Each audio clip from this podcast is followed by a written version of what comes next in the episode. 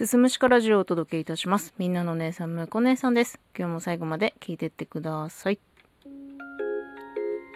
今日夕方ぐらいから天気ちょっと崩れて、強めに雨が降ったり、あられが降ったりしてました。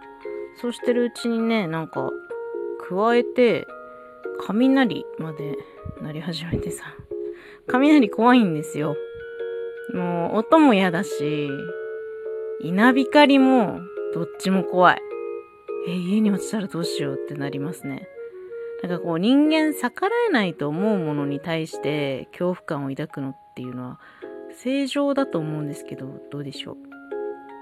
ちなみに地震、雷、火事、親父、全部怖いです。今日は怖いものの話をします。その逆らえないっていうのは、そのやり返せないとか、そういうことじゃなくて、それが起きてしまったら、もうどうすることもできない。止めたくても止められないみたいな、あの、そういうことですね。あの、自然災害とかっていうのは最たる例ですよ。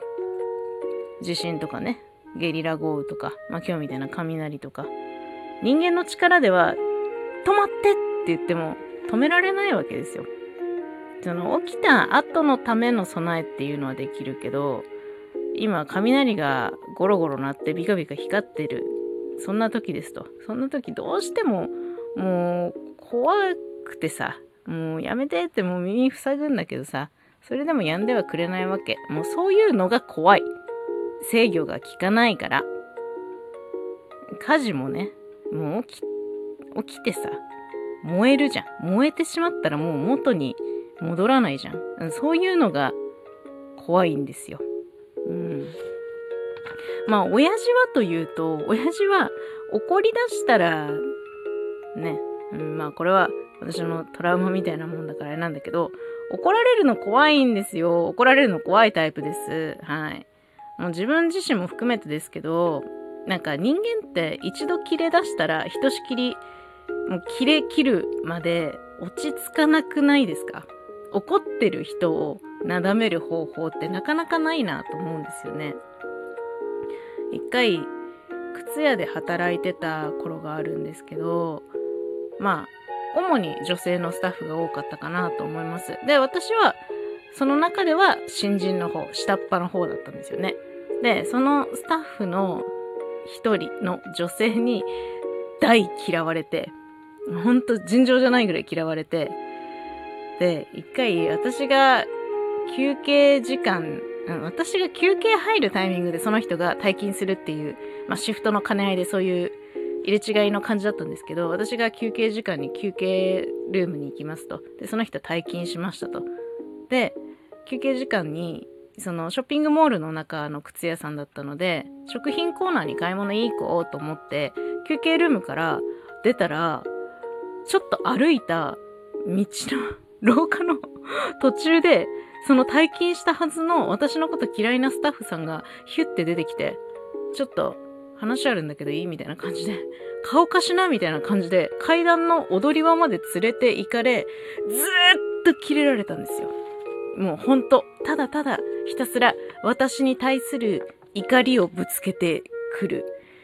もうね、もう正直、その、言ってる内容っていうのは何にも頭に入ってきてなくて、彼女が何で火ついたんだかわかんないんだよね。ただ、あの、私に対する怒りがあって、それを全力でぶつけてこられてるっていうのはわかるんだけど、もう本当に怖かったね。うん。いや、その時ね、もし私がね、いやいや、誰々さんよと、冷静に、いや、ちょ、ちょっと落ち着きましょうって、もう、言おうもんならさ、火に油でヒートアップするじゃないですか。もうね、あの時の彼女の怒りを私では制御できないなと思った。これはね、とてつもない恐怖ですよ。うん。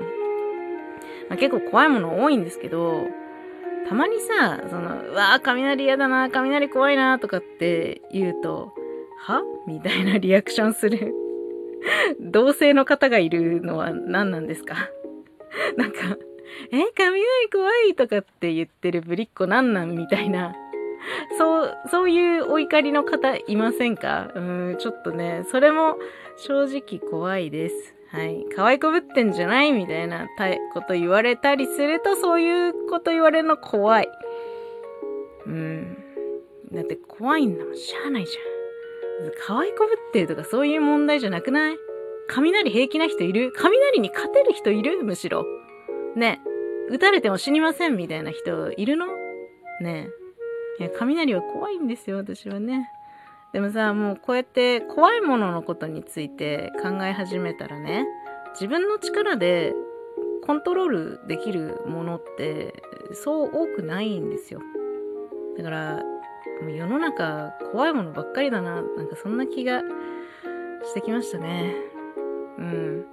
とりあえず雷鳴ったらおとなしく家電のコンセントを抜いてね、パソコンとか守るためにね、家電のコンセントを抜いて対応したいと思います。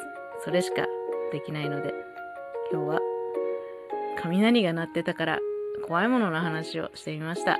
最後まで聞いていただいてありがとうございます。また次回もよろしくお願いします。